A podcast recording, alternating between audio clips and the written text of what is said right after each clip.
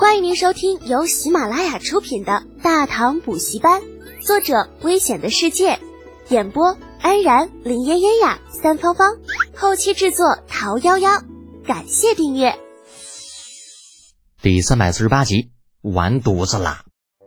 李世祖，我必须承认，您刚刚的提议十分中肯，对吐蕃有很大的吸引力。只是我很想知道。您会以什么样的价格收购牛奶、羊奶？每十斤两文钱。当然了，这是我们跟国主你的收购价。至于国主你需要用多少钱跟贵国百姓收购，这不在我们的考虑范围之内。李浩虽然说的含糊，但意思却表达的十分清楚，那就是我只管收货，至于说货你从哪里来，那就不是我的问题了。伦克尔眉毛一挑。李世度，我想知道，贵方可否用其他物资来顶账？毕竟铜钱对于我们来说并不是那么的重要。没问题，除了人口以外，不管你们需要什么，只要在我力所能及的范围，条件随你们开。李浩当然知道对方最需要的是什么，不管是松散干部还是拔卓，技术和装备才是他们感兴趣的东西。至于钱，哼，统一了国家之后，难道还会缺钱吗？事实也如李浩所猜测的一样，听到条件随便开，松散干部和拔卓那眼睛全都一亮。如果不是因为太过突然，他们还没有计算好要什么，只怕立刻就会狮子大开口。就如派麦斯顿说的啊，没有永恒的朋友，也没有永恒的敌人，只有永恒的利益。被坑了也好。被骗了也罢，这都无所谓，都过去了嘛。只要你李德杰能够给出足够的好处，大家依旧还是好朋友，手拉手。气氛在李浩的承诺下变得热烈起来。牛奶有毒，没事咱有好肠胃，来，大家一起干一壶。啊，作为一个杰出的政治家，松赞干部表示自己十分喜欢牛奶的味道，并表示欢迎大唐商人在高原建设工厂。如果对安全不放心，吐蕃可以派兵保护奶粉厂的安全。那巴卓同志不甘示弱，十分义气的拍着胸口表示：“作为兄弟，只要德简兄需要牛奶、羊奶不够的话，本王还可以提供马奶和骆驼奶，甚至人奶也不是不能考虑。”你大爷的，老子又不是变态，要人奶干什么？李浩翻了个白眼，委婉的表示：“啊，这个人奶呀，就算了。”如果真有这份心思，你你直接把人送大唐来就好了，你就价格好说啊。谈判三方在友好热烈的气氛下进行了亲切的交换，并初步定下了合作意向。李浩为表示诚意，特地邀请松赞干部与拔卓参观了一次三十门火炮齐射表演。于是当天夜里，李浩便被李二派人请进了皇宫。李德简，你好大的胆子！这最大的杀手锏被敌人看去，让李二同志恼怒异常。见到李浩，连解释的机会都不给，劈头盖脸就是一顿骂。马上就要打突厥了，李二原本还准备把火炮运到战场上，给竭力来个措手不及。这家伙现在好了，一切都被人看去了，就还拿什么震慑敌胆？面对暴怒的李二。李浩理智的选择了重新唾面自干，直到皇帝喷累了，这才苦笑着说道：“陛下，其实黑火药这东西只是一种临时过渡的产品，火炮也是一样的。现在不把它们都卖出去，再过两年就淘汰了。那也不行，这火炮是国之利器，怎么能轻易使人呢？万一……”啊！李二顿了顿，眨巴着眼睛：“你刚刚说什么？”淘汰了，对呀，现在的火炮都是铸铁所制，黑火药威力也很小，两样搭配到一起倒也勉强可用。但是现在咱们已经有了更好的无烟火药和黄色炸药，铸铁炮已经无法满足这种火药的需要了。放进炮膛里啊，那就是个大号的铁菠萝，还没有打到敌人呢，咱们自己的炮兵就因为炸膛就死光光了。你等会儿，你刚刚说什么？李二几乎不敢相信自己的耳朵。能把铁弹打出数千步之外的火炮，威力很小。那威力大的话会怎么样？难道打出数万步？这怎么可能嘛？李浩知道，如果不给这位帝国主义头子解释清楚，自己怕是别想走出这御书房的大门了。当下不再隐瞒，陛下，您还记得微臣开办了个妓院吧？还招了一些道士做教员。啊，就这个事儿吧，好久不提，我估计，嗯，他都忘了。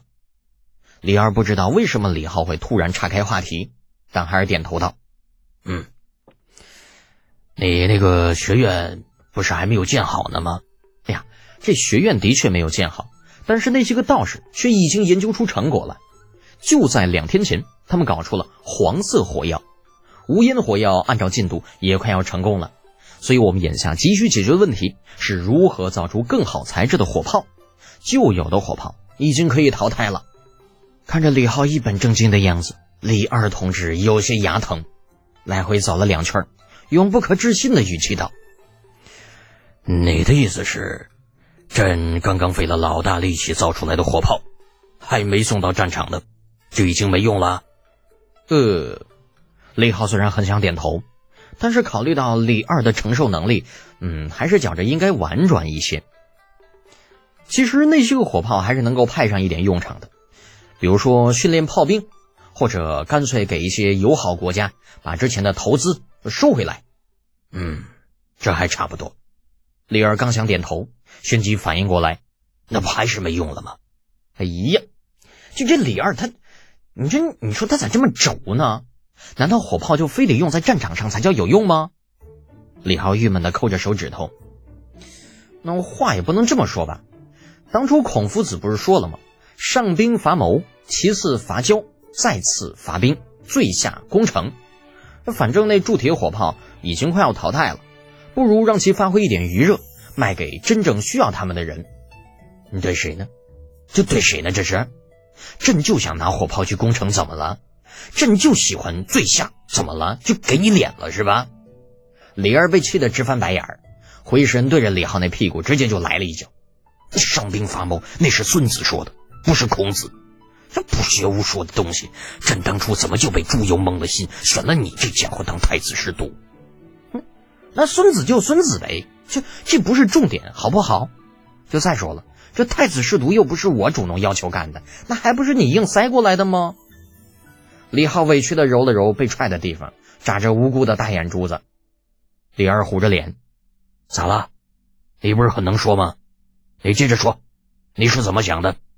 那说就说。李浩的五官揪在一起。嗯，陛下，你这臣说了，您别生气啊。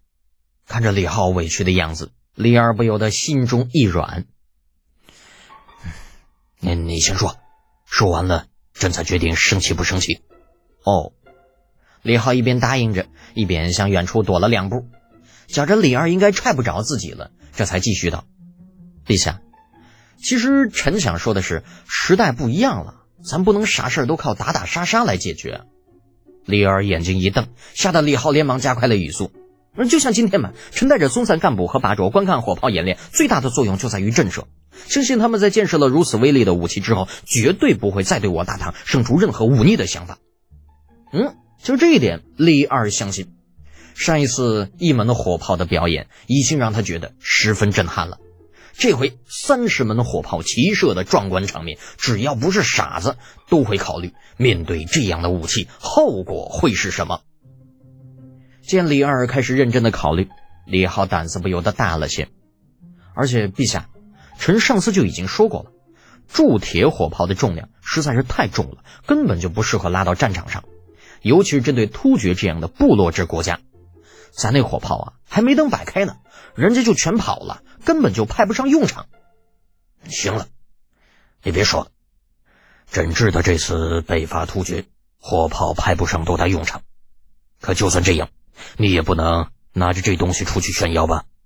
这万一被人知道了，嗯，好吧，朕知道你会用震慑来搪塞朕。陛下明鉴，你明鉴个屁！